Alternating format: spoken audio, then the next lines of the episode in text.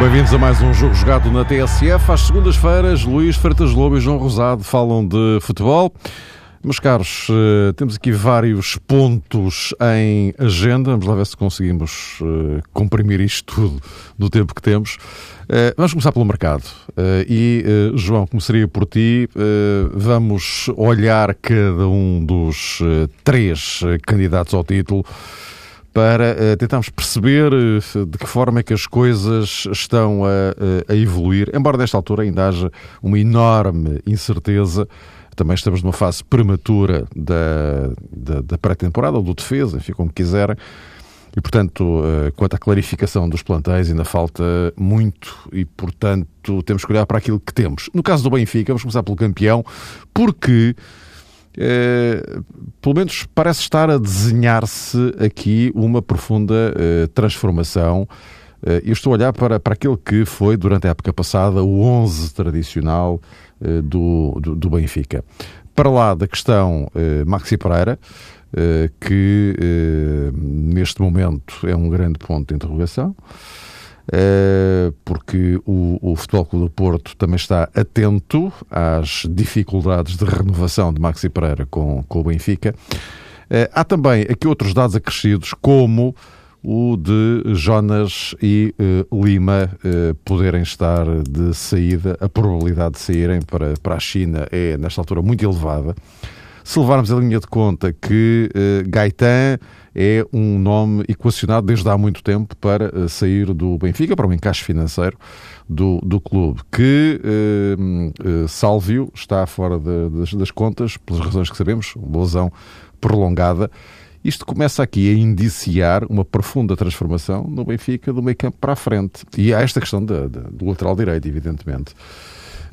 o que é que se como é que tu olhas para, para isto tudo, sendo que o Benfica já foi buscar Tarabt, eh, Cancela Gonzalez, há agora esta hipótese Mitrovic.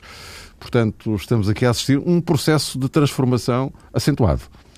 Muito acentuado, Mário, começando se calhar pelo fim, começando por Maxi Pereira, eu acho que é realmente um nome bastante importante e que pode definir aquilo que vai ser o Benfica da temporada 2015-16. Não se trata aqui de atribuir de maneira singular a Maxi Pereira todo o protagonismo, mas uh, julgo que é conveniente acentuar uma coisa. O Benfica, do meio campo para a frente, tem realmente um leque de nomes que todos os dias uh, aparece como um conjunto de jogadores transferíveis que podem naturalmente causar a rentabilidade financeira e o Benfica dos últimos anos e, sobretudo, durante o ciclo Jorge Jesus, habituou-se muito a isso, a tirar no início das temporadas grande partido uh, do ponto de vista económico da saída de alguns elementos, mas do meio campo para trás, ao que parece, tem conservado ou será capaz de conservar alguma estabilidade. E isso é extraordinariamente importante. Há pouco citavas o caso de Jonas, que pode estar de saída para a China, mas o Benfica na baliza, tudo indica, vai continuar com Júlio César. Não sabe o que vai acontecer com Artur Moraes, mas entretanto Ederson já foi contratado. É um jogador de idade uh, completamente diferente em comparação com Júlio César, mas conhece bem o futebol português, até tem um conhecimento, diria sumário, uh, do próprio uh, Benfica. E daí até ao lateral esquerdo, passando obviamente pelo eixo defensivo e pela lateral direita, o Benfica terá condições para conservar as suas unidades mais significativas e aquelas eh, que podem também fazer o enquadramento devido dos jogadores que vão eh, chegar. É uma questão que se coloca não exclusiva a propósito do Benfica, mas no universo encarnado costuma ser esse assunto muitas vezes comentado, atribuir, por exemplo, a Luizão, eh, atribuir inclusivamente a Maxi Pereira, a jogadores da casa como é, por exemplo, o caso de Ruben Amorim e até do próprio André Almeida, que já tem alguns anos de Benfica, esse papel especial de fazer, de facto, a assimilação dos reforços, o espírito de liderança de determinados jogadores que são muito experientes, por norma, é um fator que tem um efeito muito positivo e eu julgo que o Benfica dos últimos anos tem sido capaz de fazer isso considerando até a remodelação de que foi alvo na época transata. Este filme parece um bocadinho repetido o que já aconteceu com o Benfica num passado muito recente, mas encontramos, eh, se calhar, esse aspecto porventura mais motivador e, em certa medida, que permite também aos adeptos do Benfica reforçarem o seu otimismo. Se for verdadeiro isto, que o Benfica do meio campo para trás tem realmente os alicerces do costume que podem permitir à equipa fazer um campeonato eh, de facto de grande performance e, obviamente, com essa ambição de conquistar o tricampeonato. É uma das questões que no futebol português era também muitas vezes eh, debatida. Havia muita gente com a opinião de que um, grande campeão formulava-se a partir da solidez defensiva, a começar na baliza e, obviamente, depois distribuindo méritos pelos componentes da defesa. Eh, se calhar essa ideia porventura foi um pouco esbatida nos últimos anos, mas num passado não assim tão longínquo era de facto uma das máximas que os grandes campeões começavam a constituir-se com base nessa solidez e sobretudo no grau de maturidade dos elementos da defesa. E o Benfica nesse aspecto, atendendo a tudo aquilo que já referiste, Mário, parece que tem esse lado bom, uh, isto na vertente puramente desportiva, porque do ponto de vista financeiro há sempre outros aspectos a focar. Uh, não sei se falamos no caso de Talisca, que também é um jogador que está sempre na rota de saída, mas pode ser mais um também a abandonar o Benfica. Mais um ponto de interrogação. Luís, uh, como é que olhas para esta transformação não confirmada, mas quase anunciada? Sim, vamos ver. Em primeiro lugar, boa tarde e um grande abraço a todos. No caso particular do Benfica, que é aquele que estás a, a levantar a, questão, eu penso que aquilo que se nota, sinceramente, é um, é um fim de regime em relação àquilo que foi o Benfica de, de Jesus. E, portanto, a intenção de matar o mito Jesus. E na gestão do plantel para esta época, percebe-se uma intenção de ter o um, um menor ponto de contacto possível eh, com aquilo que foi essa era de Jesus isto é, uh, jogadores uh, que possam proporcionar, uh, de alguma forma, o levantar da, da, da, da comparação ou da análise em relação ao que estão a fazer agora na nova época, em comparação daquilo que fizeram com Jorge Jesus. Só dessa forma é que eu posso entender a saída de um jogador como Jonas.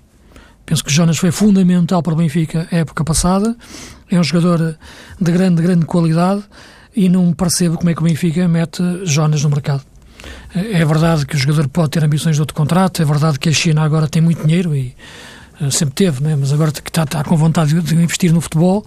Mas uh, tudo isto que é neste momento o mercado do Benfica parece um mercado anti-Jesus. Acabar com alguma coisa que tenha a ver com ele, acabar com o mito de Jesus no Benfica, ganhar com tudo aquilo que não tenha a ver com Jesus e mesmo se eventualmente durante a época alguma coisa, ou no início da época, sobretudo, que é quando se criam os primeiros impactos, uh, existir um rendimento dos jogadores não tão forte como aconteceu com Jesus e esses jogadores não serem os mesmos que estiveram com, com o ex-treinador do Benfica.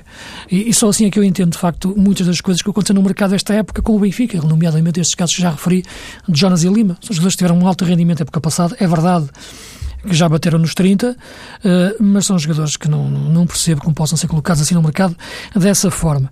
Agora, é evidente que isto bate também naquilo que eu referi a semana passada.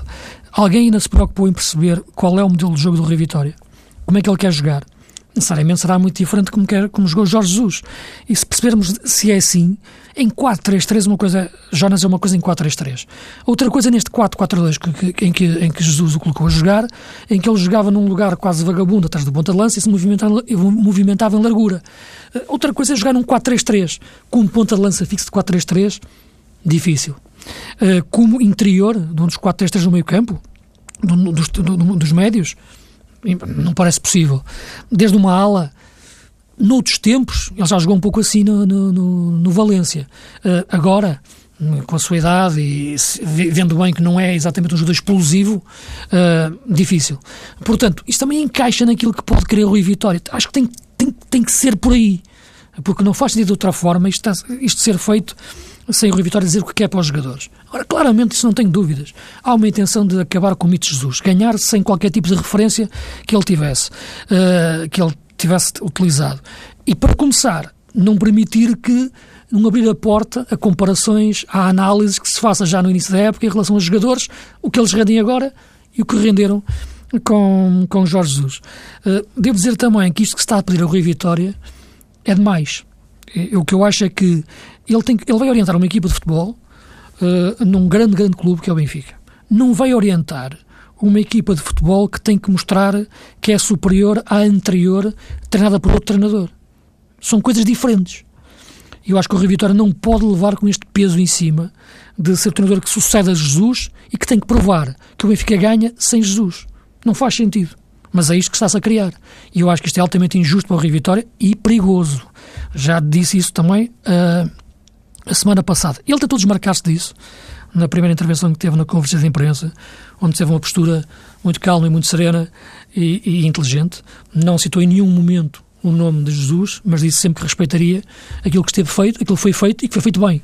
E há muita coisa que foi feita bem a nível de, de jogo, como é lógico, e até a nível interno. Portanto, é um Benfica diferente, com outro regime fora do, do, do ou melhor, entre a ponte que se faz treinador-estrutura, uh, inverteu-se a ordem, é estrutura-treinador e não treinador-estrutura, e, e as contratações têm sido feitas muito à luz disso, de acabar com o mito de, de Jesus. Sinceramente, não acho que seja um bom princípio. Eh, vamos eh, prosseguir falando de Jorge Jesus, que é como quem diz, falando do Sporting. Porque a situação de Jorge Jesus é completamente distinta no, no, no Sporting. Percebeu-se cedo que o, o treinador pretende conservar um determinado núcleo de jogadores desta, desta equipa do Sporting. William, Adrian, Carrilho, Cédric já foi embora. depois há esta questão Danilo Pereira, que aparentemente até está mais, nesta altura, já mais perto do Porto do, do Sporting, mas enfim, isso agora é outra questão. Uh, uh, mas também aqui, digamos que o, o, o, Jorge Jesus está a pensar num processo de transformação do, do, do Sporting ou, ou não? Porque tu falavas de, de, de Rui Vitória, da forma de jogar, exatamente. Sim, vamos ver. Nós temos a referência de Jorge Jesus no, no Benfica e naquela forma que jogou. E imaginamos que ele vai tentar pôr o Sporting a jogar da mesma forma. Uh, as coisas não são assim tão lineares, não há assim um transplante de, de sistema e de ideia tão, tão rápido. Uh, embora vamos vendo por pequenos sinais de alguns jogadores que Jorge Jesus quer que fique, que encaixam um pouco nesse perfil. Estou-me a lembrar, por exemplo, de um jogador como Capel, que eu acho que em coisas normais estaria no mercado para o Sporting vender e por um bom dinheiro é um jogador que tem mercado uh, e, no entanto, é um jogador que parece que Jorge Jesus gosta e quer ficar uh, a vontade de querer ter Danilo, uh, que parece que está no caminho do Porto, não é? é um jogador que também encaixa bem no perfil que Jesus quer para aquela posição. Portanto, nota-se algumas posições já ao detectar exatamente, e é natural, daquilo que é, e é isso, e isto é que eu acho que deve ser, deve ser feito assim, que é a vontade do treinador, as características dos jogadores para aquilo que o treinador quer pôr, pôr, pôr a jogar. Agora, neste momento o Sporting, sinceramente, e, e, sem querer dizer isto com reserva mental, eu não sei qual é a situação financeira do Sporting nesta altura. Não faço ideia. Se o Sporting tem que vender ou se vende facilmente e, faça uma proposta forte, por exemplo, para o William Carvalho ou para, ou para o Rui Patrício, falando de dois jogadores mais, mais, com mais mercado, ou se pelo contrário é um Sporting financeiramente mais robusto que possa aguentar esses jogadores e até ir ao mercado buscar outros. E esta, claro que este, este, este meu enigma, esta minha dúvida, que se calhar não teria época passada, como o próprio Presidente reconhecia que não podia investir tanto em face às dificuldades e do que tinha que acertar até para conseguir chegar ao final da época, como conseguiu, sem as penalizações do fair play financeiro, eh, nesta altura não sei, depois de como foi feita, como é evidente, a contratação de Jesus e os valores que, como é lógico, estarão envolvidos. Isso condiciona tudo para saber que tipo de plantel o Sporting pode ter. O Sporting necessita claramente contratar um grande central, patrão fala sempre Bruno Alves. É possível e acho que seria uma excelente solução. Só que isso custa de facto muito dinheiro, quer o jogador em si, quer sobretudo o, o, o salário. E portanto, neste momento eu não sei verdadeiramente que armas o Sporting tem, o Sporting e Jorge Jesus, porque estamos a falar de treinadores, para fazer o plantel como ele quer. Em que medida pode chegar próximo disso? Uh, porque se quisermos pôr o Sporting a jogar à imagem como o Benfica jogou a época passada, é, a imagem de Jorge Jesus dentro deste, desta forma de jogar, uh, não tem jogadores para isso neste, neste, neste momento. Tem alguns jogadores para isso, tem alguns jogadores para isso em algumas posições, mas não em todas. Uh, e isso necessita, como é evidente, ir ao mercado. E no outro lado está, como é lógico, o potenciar de, de jogadores, como Jorge Jesus faz, para algumas posições uh, em que eles ainda não jogaram. Por exemplo, o Capel, né, que já se fala que pode ser lateral esquerdo com Jorge Jesus. E, e, portanto, neste momento é isso que de facto uh, me, me, intriga mais, me, me, coloca mais dúvidas, e penso que não é só a mim, não é? É o que é, o que será financiamento do Sporting neste momento, porque por aí também se vai perceber o que poderá ser desportivamente em termos de, de plantel. João, é, é esta questão, uh, uma aposta fortíssima em, em, Jorge Jesus. Uh, agora uh, falta a questão do ajuste do, do, do plantel e, e, eu volto a pegar na, na, na vontade que o Jorge Jesus tem de conservar determinadas, eh, determinadas peças e, e isto uh, também tem a ver com a questão financeira, não é? Ou seja, se o Sporting abdicar de vender determinados jogadores que valem muito dinheiro, de facto, nesta altura, não serão muitos, mas os, os, os poucos que são valem muito dinheiro. E os mais importantes. Os mais importantes, Uau. claramente. Uh, uh, portanto, também é aqui uma, uma questão. E depois e juntar mais alguém, não é? porque Jorge Jesus eh, certamente não vai. Pronto, o plantel é este, já está. Não, não é certamente isso.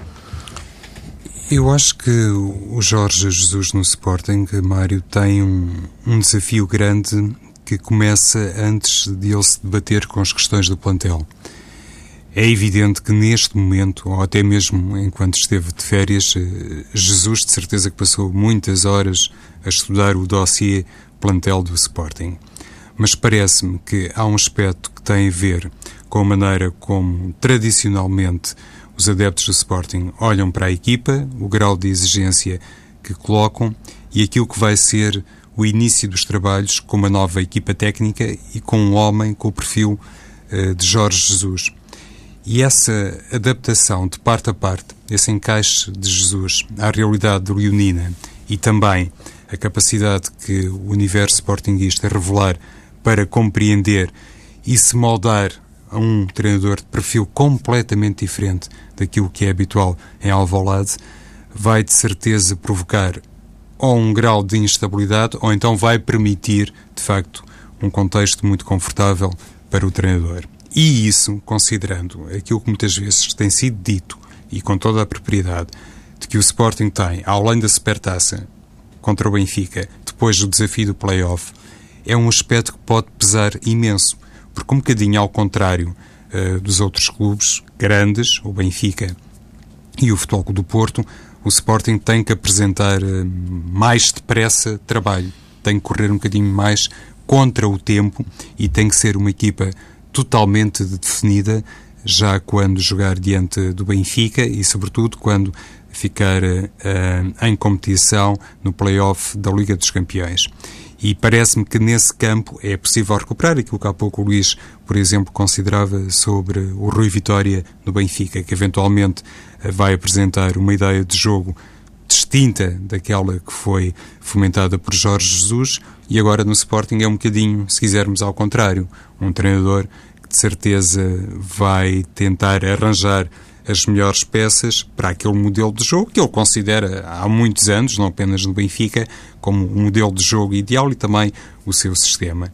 E isso pode realmente implicar um esforço para o Sporting fazer determinadas movimentações no mercado e parece-me, e aqui estou um bocadinho distante do Luís, parece-me que a principal preocupação não será para o bloco defensivo.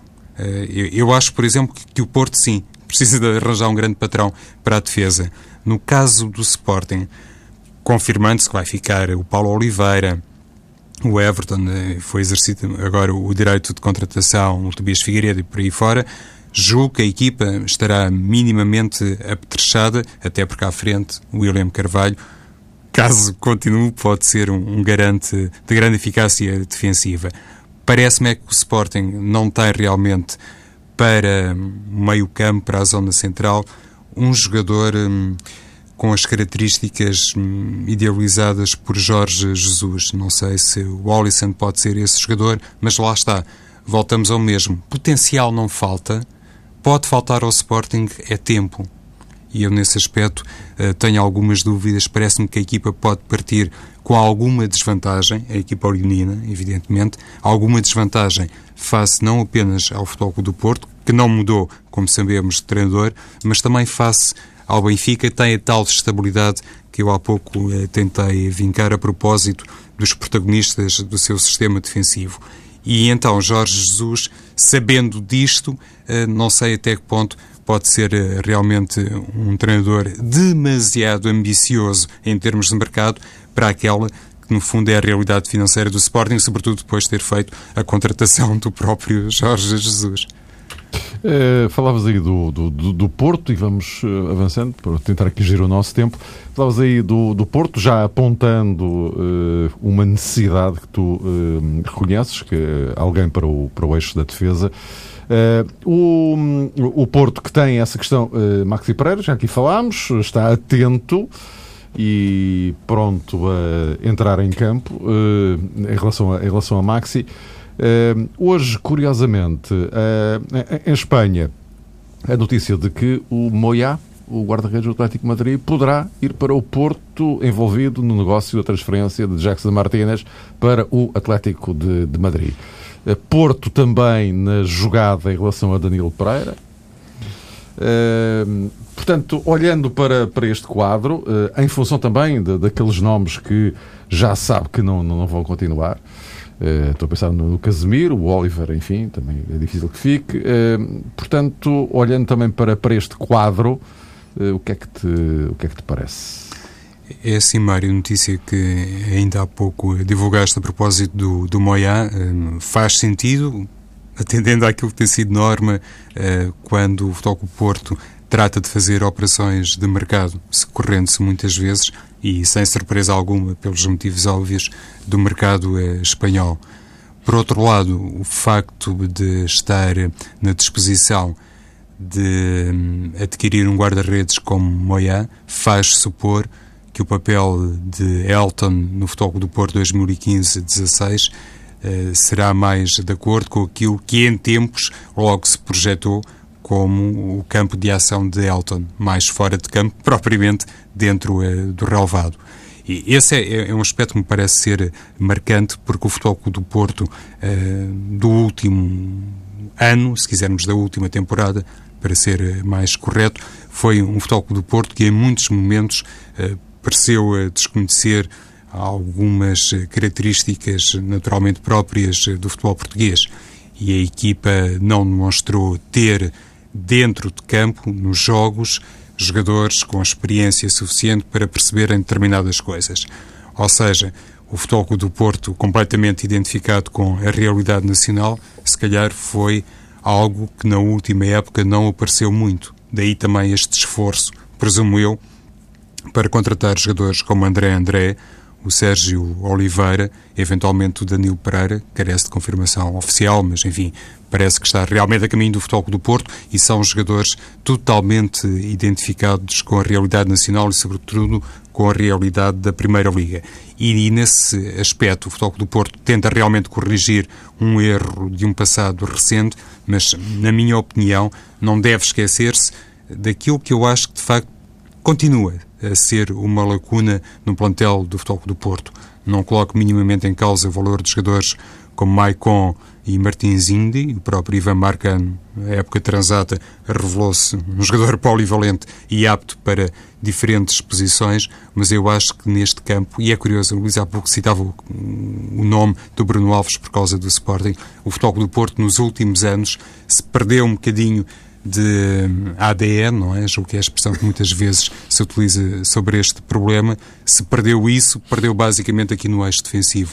Esse tal espírito de liderança que o Benfica tem, uh, obviamente, com uh, significado próprio, e o Futebol do Porto uh, deixou de ter. Por isso, insisto nesta questão.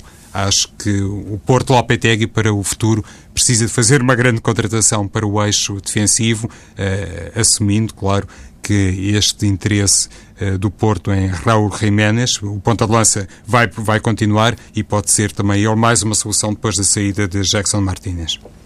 Luís, eh, o, o, o, Porto andou um pouco fora dos, do, dos focos, dos olhares uh, por causa de tudo isto que se passou entre Benfica e Sporting, mas uh, agora começa, enfim, a voltar a dar nas vistas, nomeadamente com estas questões, Maxi Pereira, Danilo, Danilo Pereira, mas não só. Sim, acabou por passar um pouco ao lado destas polémicas, como é lógico, teve o fator estabilidade na continuação do, do treinador. Agora percebe-se que não pode ser na continuação de, de, muito da equipa, por alguns jogadores, como, como o João estava a referir-se, em relação ao Casemiro e ao Oliver, saem porque são jogadores emprestados e, portanto, depende muito dos clubes de origem. Penso que o Benítez já disse que era o Casemiro no, no Real e o Oliver. Embora tenha dúvidas de ver o Oliver no, no, no Atlético Madrid do Simeone, mas, mas enfim, se, se ele quer, acho bem. Uh, há, muitos, há, muito, há, muitos lugares em aberto. No Porto, neste momento, a questão do lateral direito, um, de, de, depois da saída do, do Danilo. Uh, o meio-campo, eu penso que com a tratação do, do novo Danilo, Danilo Pereira, do, de, se se confirmar, o que vem do Marítimo, penso que é um jogador de facto que, que, que é muito importante para, para, para, esse novo Porto. O André André é um jogador que encarna bem novamente essa forma de jogar do meio-campo, mas onde eu penso de facto que o Porto terá um problema para resolver, e esse sim, um grande problema mesmo é, é, é, na, é no lugar de ponta de lança. Esse sim, para, para, como, como Jackson, não aparece assim facilmente. Eu já sei que, que as pessoas estão, estão a pensar, é que também se dizia o mesmo quando saiu o Falcão, e apareceu o Jackson, e, e quando saiu o Lisandro, e apareceu o Falcão, e, e, e, quando apareceu o Jardel, e portanto, e por aí fora, o Porto tem conseguido sempre, de facto, descobrir uh, grandes jogadores, até quando foi até o maior de todos para mim, que foi a descoberta do, do Hulk. Uh, neste momento, no entanto, não se vê sintomas disso. O Bueno é um bom segundo avançado, um jogador interessante, mas é, é por aí, não, não é um Jackson no sentido da classe e da finalização de ponta de lança. Portanto, essa, essa posição, de facto, e até para a forma de jogar do Porto, é muito, muito importante e vamos ver como é que se vai desenrolar o mercado do, do, do Porto em relação àquilo que é a construção do, do seu meio campo. Não tenho, sinceramente, muito a, a, a essa ideia que o João referia em relação às defesas centrais. Não parece, ser muito, não parece ser muito por aí que o Porto possa abanar, nem foi por aí que abanou a época passada, embora, claro, uma coisa é vermos o que é Otamendi e, agora, e o que é este, este, esta, esta dupla centrais do Porto sem Otamendi. Mas, eh, pegando naquilo que pronto, começaste na pergunta ao João em relação àquilo que se fala hoje do, do guarda-redes Moyá. Se olhares neste momento para o Porto, quer dizer, para o plantel, a última coisa que vais pensar é que o Porto precisa de um guarda-redes, assim, isto imediatamente. Eu penso que isso significa uma coisa, que Fabiano não continua. Porque eu não, não, não vejo, de facto, Fabiano ficar como terceiro guarda-redes do Porto. Isto é, imaginando que Elton, e pelo, pelo que demonstrou o Elton a época passada, no final da, desde que voltou da lesão, e concordando com a leitura que o João faz, que o Elton é muito mais do que um simples jogador no Porto, pode ser muito mais do que isso, até em termos de futuro, como já é agora, mas no futuro, uh, na, tal questão de balneário, uh, como foi um pouco até Vitor Bahia na, sua, na, na, parte final da sua carreira, dando lugar naquele momento ao Elton, uh, eu penso que Elton ainda garante ser titular do Porto e com qualidade. Uh, Andrés Fernandes é uma aposta de, de Lopetegui, não acho que o vai deixar cair. Uh, portanto, mesmo, acho que Ricardo poderá sair, como é evidente ser emprestado, e, e não faz sentido Fabiano ficar como terceiro guarda-redes. Vindo Moiá será um jogador para debater, lutar pela titularidade, uh, claramente, e perceber nesse momento se esta, este, este excelente momento de Elton na parte final é para se manter durante, durante a época toda, não há nenhum indício para, para, para que não seja. Eh, e, portanto, é por aí neste momento que vejo, que, vejo, que vejo o Porto, mas a questão fundamental é perceber até que ponto veio o negócio do Jackson eh, e do Atlético de Madrid, mais que o guarda-redes, achava interessante o ponta de lança, o Jiménez. Acho que é um bom avançado. Uh, não, ainda hoje ouvi umas declarações do Pedro Caixinha em relação àquilo que é o Jiménez e, e, e, e muito bem, sobretudo um conhecedor profundo do futebol, futebol mexicano, e dos jogadores mexicanos, é que a questão teve a ver que, é que para jogar naquele sistema do, do, do, Simeone é de facto é preciso muita exigência para a ponta de lança em termos de conhecimento europeu e da busca da profundidade. O Jiménez não tem muito isso em termos daquilo que é o futebol europeu e teve muitas dificuldades em perceber aquilo e encaixar no primeiro ano. Acredito que no segundo ano possa render mais, mas se o Porto conseguir contratar, contratar tem de outros jogadores bem referenciados pelo Porto, interessantes. O Carrilho já, saiu, já fugiu e era um excelente jogador mas eu penso que o Jiménez seria uma boa opção a confirmar esse tal negócio, já que Atlético de Madrid e um jogador que possa sair do Atlético de Madrid para o Porto, acho que seria muito mais interessante que um guarda-redes. Meus caros, eh, vamos passar, vamos continuar a falar de, de jogadores, estamos aqui na, na, ponta final, mas eh, vamos continuar a falar de, de, jogadores, mas agora outro patamar, isto não tem a ver com plantéis, mas tem a ver com cedências. É que um, a Assembleia Geral da, da Liga uh, aprovou uh, o novo regulamento para, para os empréstimos, já para a próxima época, máximo de três jogadores uh, que podem ser emprestados por cada clube, mas a partir de agora e em definitivo, com essa condição, não podem defrontar os clubes de, de origem. Depois de tanta polémica ao longo destes anos todos, uh, Luís, uh, isto é um, um ponto final uh, no, no assunto, ou pelo menos a questão dos empréstimos. Não é. A conversa acaba, não é? Não, repara, aqui já isto é um tema recorrente, já falamos aqui várias vezes sobre esse, sobre esse assunto, a propósito de casos concretos e mesmo em tese, e sempre o disse, esta é a única solução possível para regulamentar este tipo de situações, que é o jogador emprestado não pode jogar ponto final, como já se faz noutros países. No entanto, sempre disse que, mesmo sendo esta a única solução possível, não é uma solução que, que me agrade. Não era uma solução em que eu votaria, por uma razão muito simples.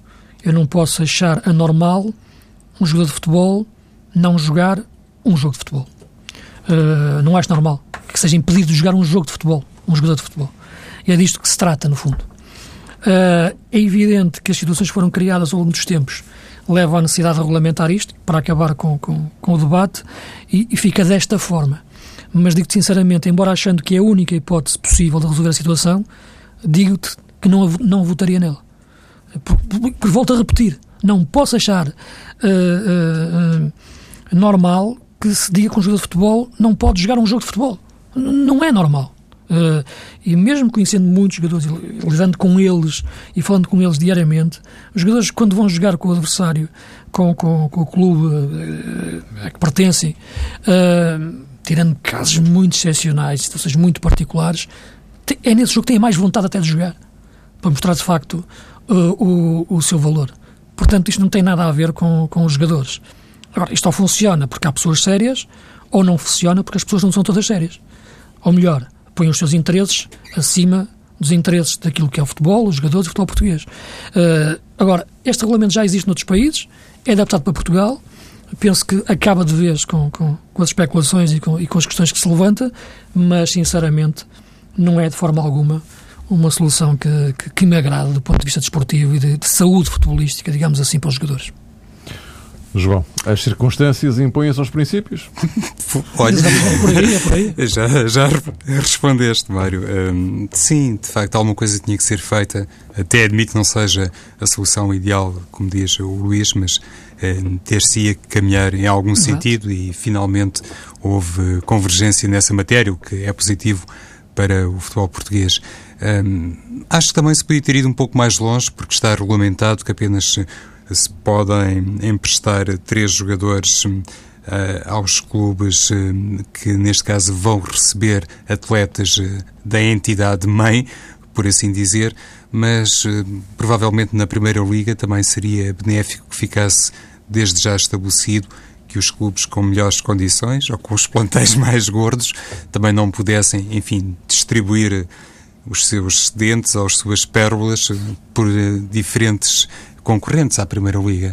Isso também, julgo eu, poderia ser uma medida a adotar. É evidente que, em termos eh, teóricos, também ninguém considera que Benfica, Futebol do Porto e Sporting têm um universo cada qual de 100 jogadores e precisam de fazer escoar inúmeros atletas. Não é propriamente esse o caso, até aqui numa vertente mais aritmética, mas penso eu também era benéfico estipular logo aí um limite para que depois não houvesse essa distribuição dos clubes-mãe por vários concorrentes eh, da Primeira Liga, já que está definido esse empréstimo de três e depois a impossibilidade de frontarem realmente quem, no fundo, lhes paga o ordenado, julgo eu que se poderia ter ido um pouco mais longe e ter aqui uma segunda medida, digamos que paralela a esta primeira regulamentação.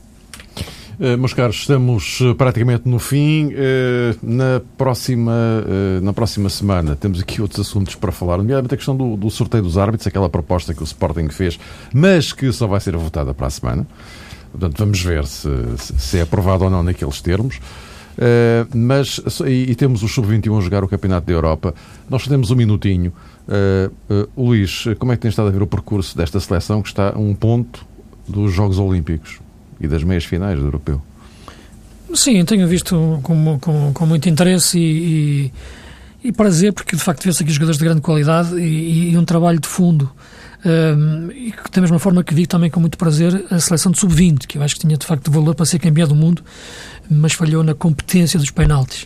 Uh, e também durante o jogo, mas, mas isso, enfim, faz parte do jogo.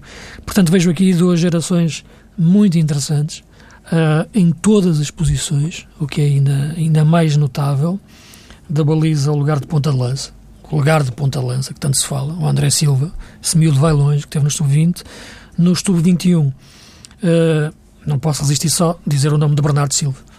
E de facto que, que, joga muito, muito mesmo. Não é um jogador fácil de encaixar numa equipa pelo posicionamento híbrido que ele tem, atenção, mas uh, não se pode discutir talento. E o talento dele tem que encaixar de qualquer forma. João, para Sim, porventura será o jogador mais talentoso da equipa de sub-21. Rui Jorge, nessa matéria, tem vários jogadores realmente com uma qualidade técnica acima da média. O caso de Yuri Medeiros, para mim, é particularmente significativo. Temos também o Tozé e há também o Rafa. Ou seja, para uma posição em que Portugal supostamente estava muito carente, no que toca ao jogador da posição 10, de repente olhamos para esta seleção sub-21 e encontramos aqui três ou quatro nomes que permitem ter muito otimismo para o futuro. Voltamos para a semana para a última edição desta temporada. Até para a semana.